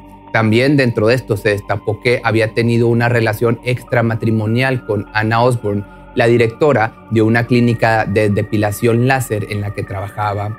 En esa ocasión su mujer también lo había descubierto, ya que constantemente recibía llamadas algo sospechosas, así que Michelle lo había cuestionado, logrando que Martin terminara confesando el romance y le pidiera perdón, prometiéndole supuestamente que nunca más lo volvería a hacer, pero pues obviamente esto no lo cumplió. Pues a este hombre le encantaba la LP pues al poco tiempo después había conocido a quien crees. Así es, a la que te mencioné anteriormente, a Gypsy, que era un estudiante de enfermería 20 años menor que él. La conoció en una página de citas por medio de internet y enseguida pasaron de tener conversaciones solo por el chat a tener citas presenciales. La misma Gypsy en el 2003 confirmó la relación que había tenido con el Dr. Magneo diciendo, nos conocimos online, me envió un mensaje y me preguntó qué sabía sobre la física cuántica. Solo había química instantánea, era alto, guapo, hablaba muy bien. También admitió que como no le importaba tener nada serio con Martin, no le había importado que fuera casado, pero eso no le impidió que Magneo pagara muchas de sus cuentas como el alquiler y demás gastos personales. Obviamente también le gustaba la LP a esta mujer, claro y Martin al parecer era el Sugar Daddy. La investigación que había iniciado avanzó entonces rápidamente, así que Alexis y Rachel exigieron un informe de toxicología para saber la verdadera causa del fallecimiento de Michelle. El peritaje estuvo a cargo del doctor Todd Gray, el forense en jefe del estado de Utah. Según el informe del médico, ninguno de los medicamentos encontrados en el cuerpo de la víctima tenía niveles de toxicidad alta. Sin embargo, sí había una mezcla de unas sustancias que combinadas podían haber conducido a una arritmia cardíaca y que esto podía haber sido la causa del fallecimiento. Los medicamentos eran la prometacina, el solpidem, el diazepam y la oxicodona. Por otro lado, en el año 2009, Martin estaba de nuevo en el ojo del huracán debido a un delito de robo de identidad y fue condenado a cuatro años en una prisión federal. McNeil había utilizado los datos de su hija adoptiva, Giselle, para conseguir documentos falsos para su novia Gypsy. Para esto mandó a Giselle, quien en ese momento tenía 16 años, a Ucrania a unas supuestas vacaciones de verano. Sin embargo, pasando el tiempo que se suponía estaría por allá, Martin no le mandó el dinero para que pudiera regresar y se quedó en Ucrania por casi un año, hasta que su tía Linda se dio cuenta de la situación y mandó a su hija Jill Harper a que fuera por ella. Cuando la encontró, la chica estaba viviendo en nefastas condiciones. Ellas informaron a las autoridades de lo sucedido y fue ahí cuando Martin y Gypsy fueron arrestados y juzgados del delito de usurpación y falsificación. Gypsy negó todo obviamente diciendo que ella no sabía de la realidad de la situación ya que había confiado en su novio por ser abogado. Mentira, a ella solo le importaba el dinero y la LP. El 16 de enero del año 2010 sucedió una nueva tragedia en la familia. Damián, hijo de Martin y Michelle, se quitaría la vida a los 24 años. Antes de su fallecimiento, la oficina de abogados del condado de Utah había enviado una carta a la Escuela de Derecho de Nueva York en donde decía que el chico era peligroso y que tenía ideas de homicida, mencionando que era una alegría matar personas. Pero regresando a las hermanas, a Rachel y Alexis, después de los grandes esfuerzos, el 6 de octubre del año 2010, la razón de la muerte de Michelle en el informe forense cambió de indeterminada a efectos combinados de problemas cardíacos y toxicidad. También quedó establecido que la víctima no habría podido tomarse sola todos esos medicamentos, es decir, que había alguien relacionado al fallecimiento de Michelle. Ya en julio del año 2012, Martin fue puesto en libertad por el delito de falsificación y usurpación de identidad, pero para este punto ya era el principal sospechoso del fallecimiento de su esposa, de la muerte.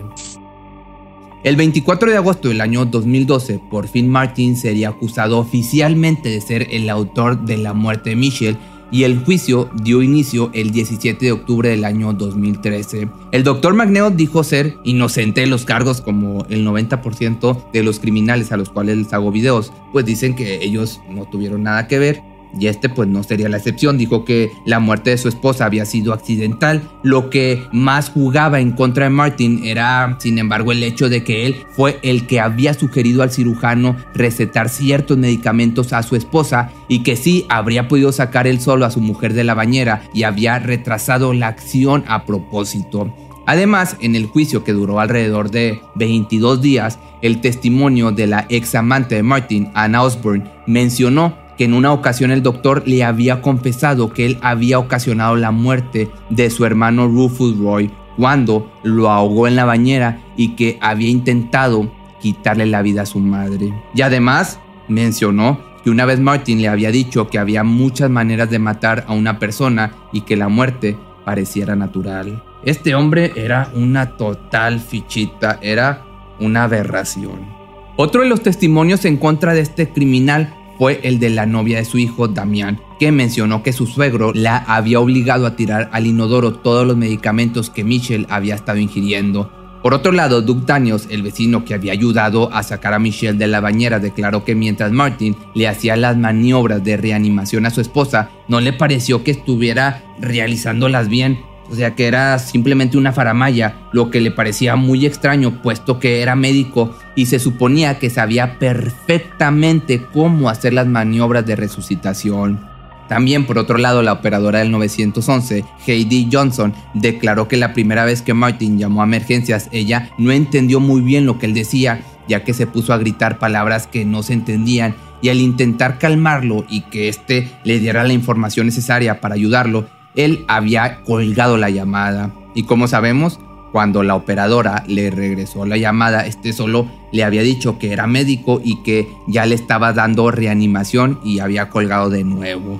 Por otra parte, entre las cosas que también se descubrieron fue que Martin había intentado quitarse la vida en dos ocasiones en las que su esposa lo había encontrado mirando eh, material para adulto y este se había enojado muchísimo por los cuestionamientos de su mujer, amenazándolo con quitarse la vida si seguía reprochándole cosas. Era este sujeto aparte un narcisista.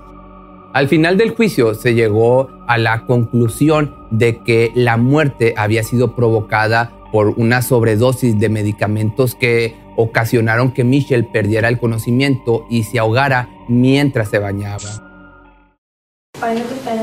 As to count one, murder, guilty. As to count two, obstruction of justice. El fiscal encargado del caso, Chad Kurnader, mencionó que se trataba de un asesinato casi perfecto, que el doctor Magneo sabía perfectamente lo que estaba haciendo, ya que la mezcla de medicamentos era difícil de detectar en un examen toxicológico y fácilmente se podía confundir con una muerte natural. Ya y finalmente el 9 de noviembre del año 2013, Martin McNeil sería declarado culpable por haberle quitado la vida en primer grado a su esposa Michelle Somers. Y solo unos días después, el 6 de diciembre del 2013, cobardemente, Martin intentó quitarse la vida en la cárcel, cortándose la pierna con una navaja y logrando perforar la arteria femoral, pero fue trasladado de emergencias a un hospital cercano y lograron salvarle la vida. Al siguiente año fue acusado formalmente de agredir íntimamente a su hija Alexis, unas semanas después de la muerte de su madre, había entrado por la noche al cuarto de su hija y la había comenzado a tocar y cuando la mujer, la chica, despertó, despertó asustada, lo único que le dijo fue que la había confundido con su madre. Por este delito lo condenaron de 1 a 15 años más de prisión. Conforme iban excavando y sacando más cosas, se confirmaba que este sujeto era un completo monstruo, pero el juez Derek Pullan sentenció a Martin a 15 años de prisión por asesinato y 15 años más por obstrucción de la justicia, sin posibilidad de libertad condicional hasta septiembre del año 2031. Pero el doctor McNeil no pasó mucho tiempo en prisión, ya que antes de cumplir los primeros cuatro años de condena, el 9 de abril del año 2017, y a los 60 años de edad, Martin McNeil, cobardemente, porque sí, era un cobarde, se quitó la vida en el invernadero de la cárcel utilizando una manguera con gas natural. Mientras tanto, Alexis siguió con su vida y decidió quitarse el apellido de su padre, ya que alegaba no querer titularse y ser llamada doctora McNeil. No quería nada que lo relacionara con su padre. Ella decía que para su madre su familia había sido lo más importante en su vida y no podía soportar la idea de que Martin solo los había engañado a todos y todo este tiempo con sus eternas mentiras, fraudes y crímenes. Había cimentado la vida familiar en completas farsas, además de que jamás le iba a perdonar el que le haya quitado la vida a su madre y solo por quedarse con su amante y llevarla a vivir con él. Después de cambiar su apellido oficialmente por el de Somers, el apellido de soltera de Michelle, se había recibido como médico, se casó, tuvo tres hijos y además adoptó a sus hermanas menor que eran Elle, Sabrina y Ada. En la actualidad, Ada ya está cursando la facultad. Rachel se recibió como trabajadora social y frecuentemente convive con su hermana Alexis. Elle y Sabrina tienen parejas estables y ambas tuvieron hijos y Sabrina nombró a su hija Avery Mitchell en honor a su abuela. Cada año se juntan en la fecha de cumpleaños de Mitchell y comen juntas su pastel favorito. Alexis menciona que a pesar de lo mucho que extraña a su madre, es muy feliz al lado de sus hermanas y demás familias, que sin el apoyo de ellas jamás habría podido salir adelante y se alegra de que al menos su mamá haya obtenido justicia y su crimen no haya quedado impune, que muy seguramente desde arriba esta mujer tiene que estar muy orgullosa de sus hijas y de sus hijos. Una vida de cuentos de hadas y un matrimonio aparentemente perfecto, pero que en realidad estaba construido sobre mentiras, fraudes y crímenes, había terminado con el único final definitivo en esta vida, la muerte.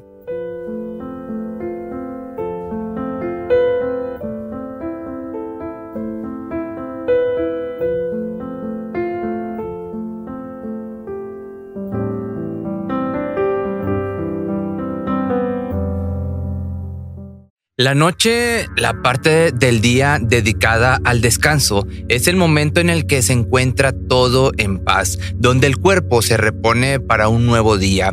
Después de un día agotador, Elizabeth se metió a la cama sin esperar nada más que descansar, dormir, soñar, pero al avanzar la noche, aquel día un intruso logró entrar a su habitación y de un golpe le robó su tranquilidad y la de sus padres. Hoy te contaré el calvario que experimentó la dulce Elizabeth y al que sobrevivió para convertirse en un gran ejemplo para la sociedad en todo el mundo.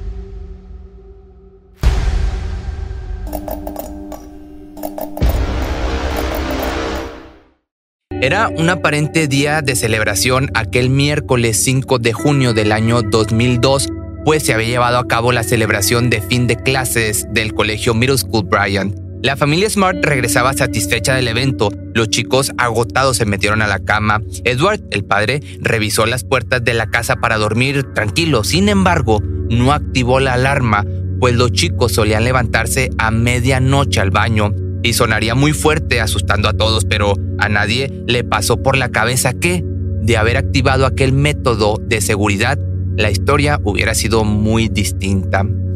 Elizabeth, la hija adolescente de los Smart, contaba con tan solo 14 años de edad. Nació un 3 de noviembre del año del 87 en Salt Lake City, esto en Utah.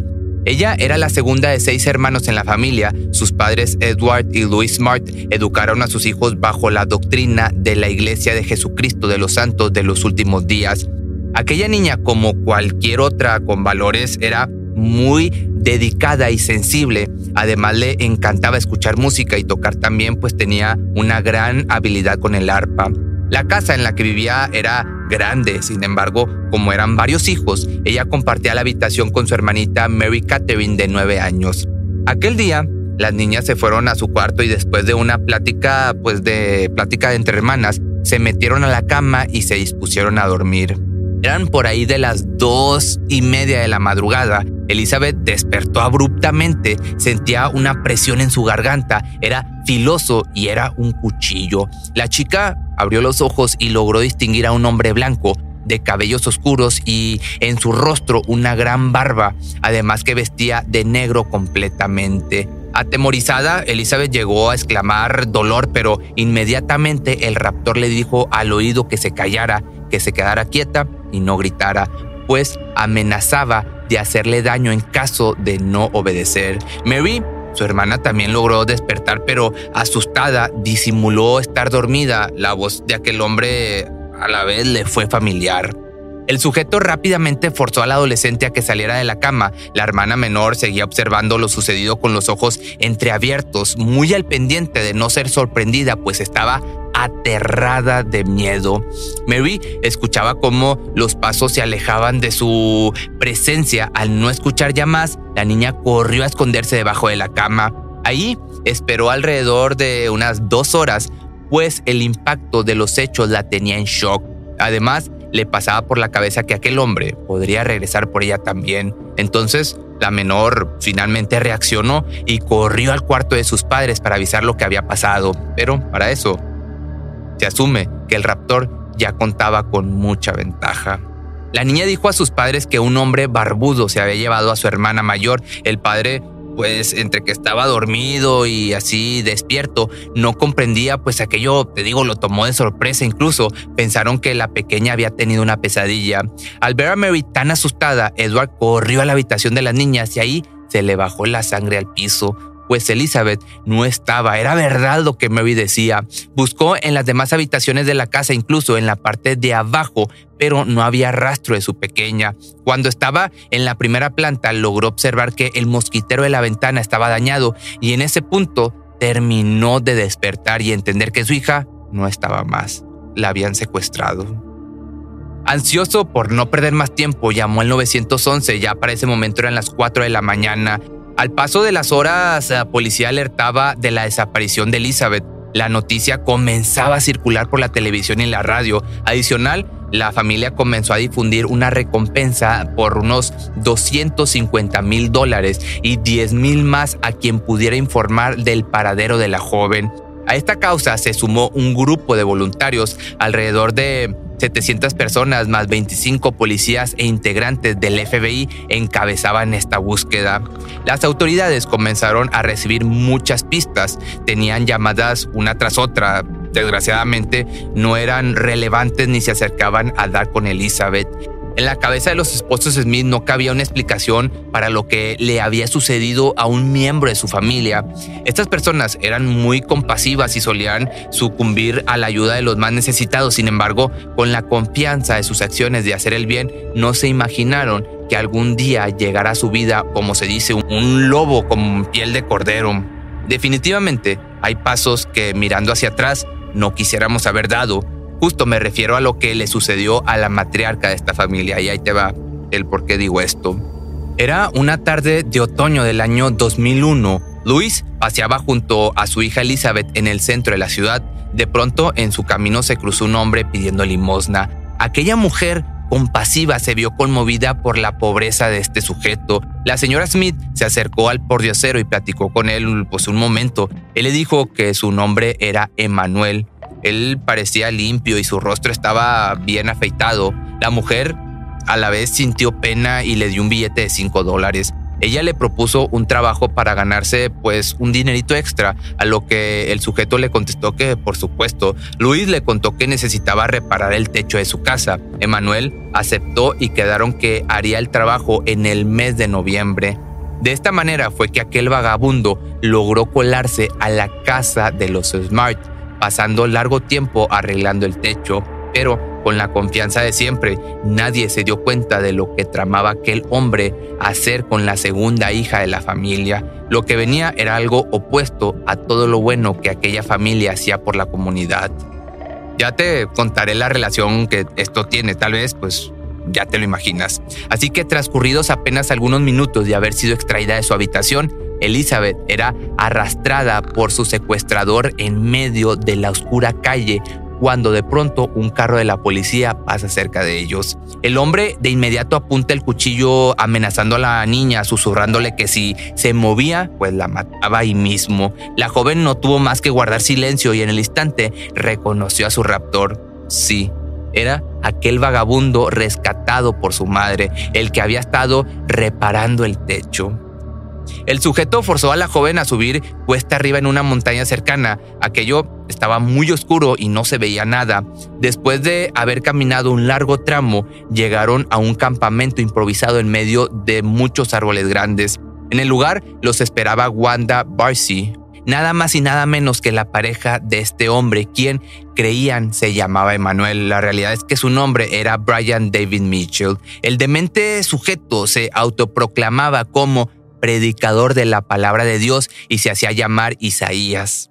Esa misma mañana, Wanda, aparentemente también desquiciada, dirigió una ceremonia en la que unía en matrimonio a Mitchell y a la pequeña Elizabeth. Con esto te das cuenta que pues, estaban bien tostados.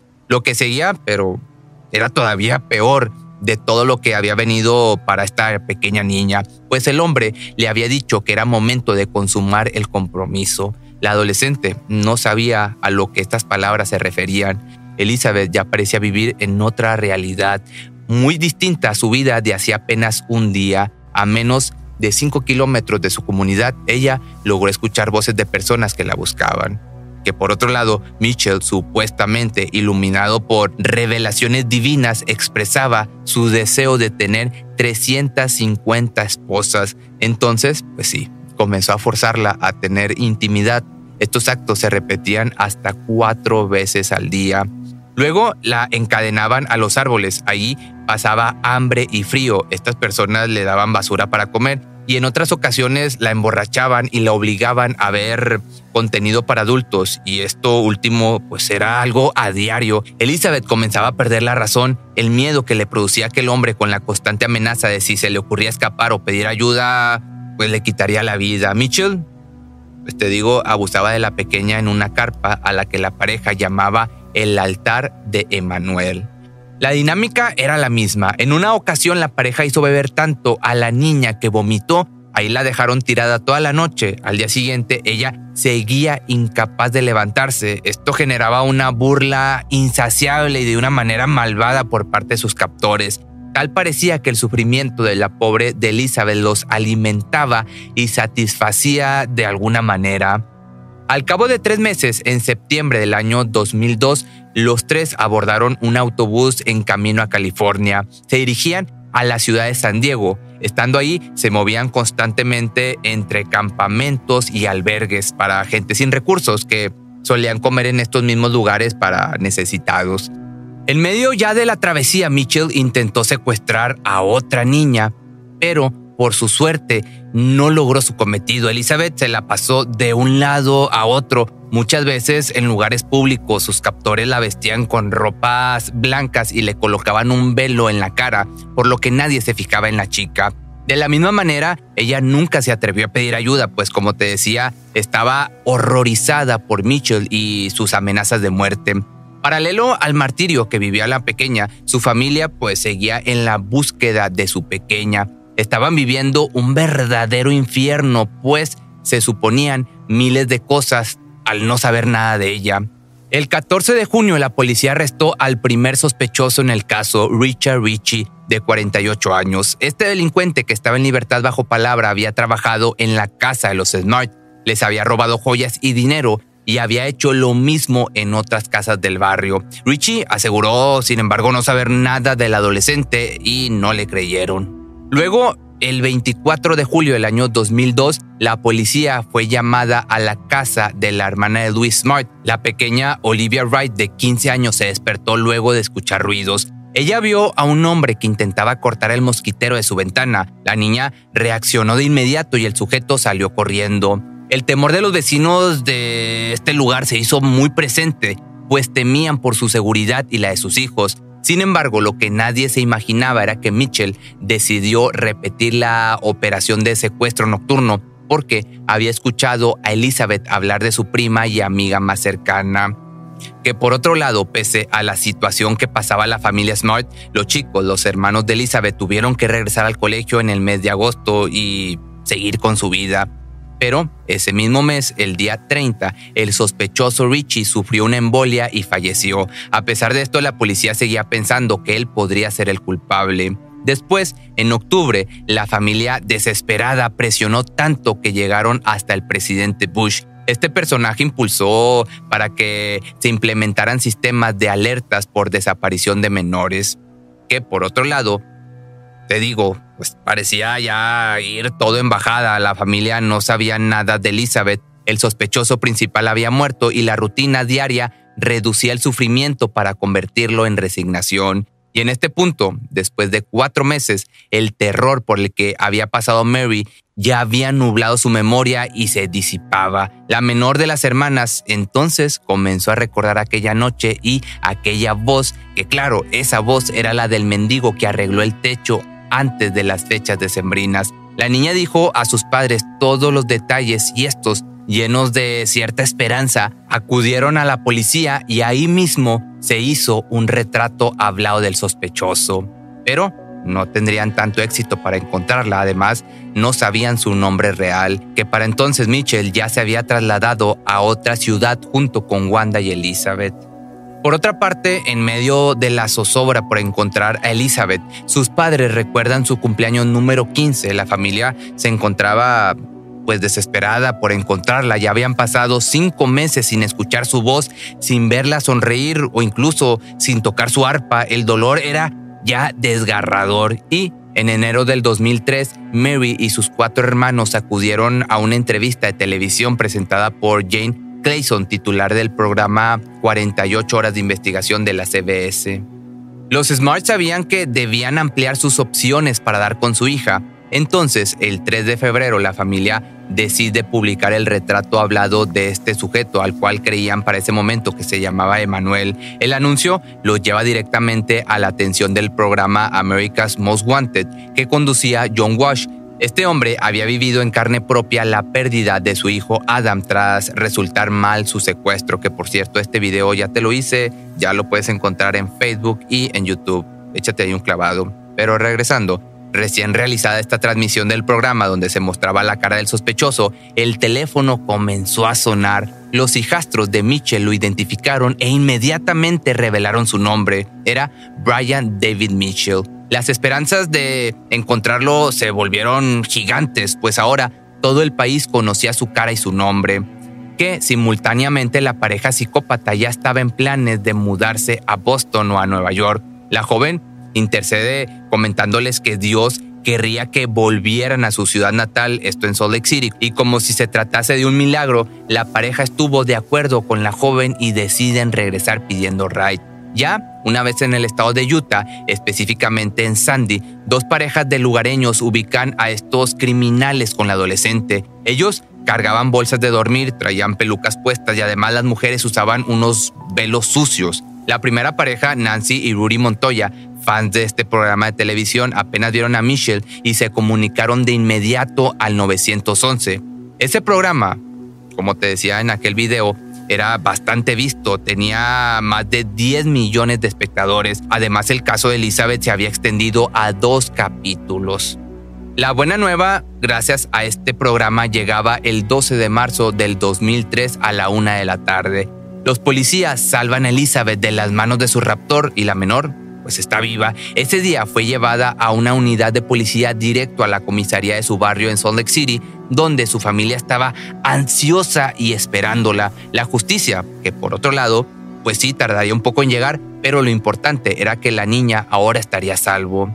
Para ya el 16 de noviembre del año 2009, ya habían pasado varios años, luego de una serie aparte de exámenes para evaluar la salud mental de los acusados y definir si eran o no aptos para ser juzgados, Wanda Bercy llegó a un acuerdo para declararse culpable por colaborar en el secuestro de Elizabeth Mart y pidiendo públicamente perdón a la familia, que para mayo del año 2010 el juez dictó su sentencia de no menos de 15 años de prisión que por el otro lado Mitchell fue juzgado por los cargos de secuestro y reiterados asaltos pues, de abusos y el hombre además fue diagnosticado con desórdenes de la personalidad ya que era antisocial y narcisista. El Emanuel como se hacía llamar, desde joven presentaba una actitud problemática. Sus padres lo enviaron a vivir con su abuela. Su primer matrimonio sucedió a los 19 años, donde tuvo a sus dos primeros hijos. En el 81 se casó por segunda vez con una mujer que tenía tres hijas. El hombre hablaba siempre de Satanás, incluso abusaba de sus hijastras y terminó por separarse después de que la esposa se diera cuenta de lo que pasaba. Enseguida su tercer matrimonio llegaba con Wanda, que era divorciada y con seis hijos. Ese matrimonio, pues ya sabes, era una total locura. En los noventas, el hombre que desde sus inicios era mormón rompió con la iglesia y anunciaba supuestas visiones apocalípticas. Wanda se hacía llamar adoratriz de Dios y lo seguía como una discípula. Luego, pues se les ocurrió el secuestro y lo que sigue ya te lo sabes. Elizabeth al momento del juicio se encontraba en una misión mormona en París. Volvió de visita a su ciudad natal. Ella quería dar su declaración de lo sucedido aquellos nueve meses, esos nueve meses más horribles de toda su vida. La mujer detalló los abusos y las condiciones inhumanas a las que se vio obligada a vivir. Contó además que una vez estuvo a punto de ser rescatada en una librería por un detective pero reconoció que tuvo tanto miedo que no pudo pedirle ayuda. También Wanda testificó contra Michelle, dijo que él manifestaba el deseo de secuestrar mujeres jóvenes y relató cómo preparó el campamento para recibir a Elizabeth aquel día. Michelle sería condenado el 11 de diciembre del año 2010. El jurado encontró a Brian David Mitchell culpable de secuestro con la intención de involucrar a la menor en actividades sexuales que fueron consumadas y lo condenó a cadena perpetua y cumplirlas en una prisión de alta seguridad del estado de Arizona.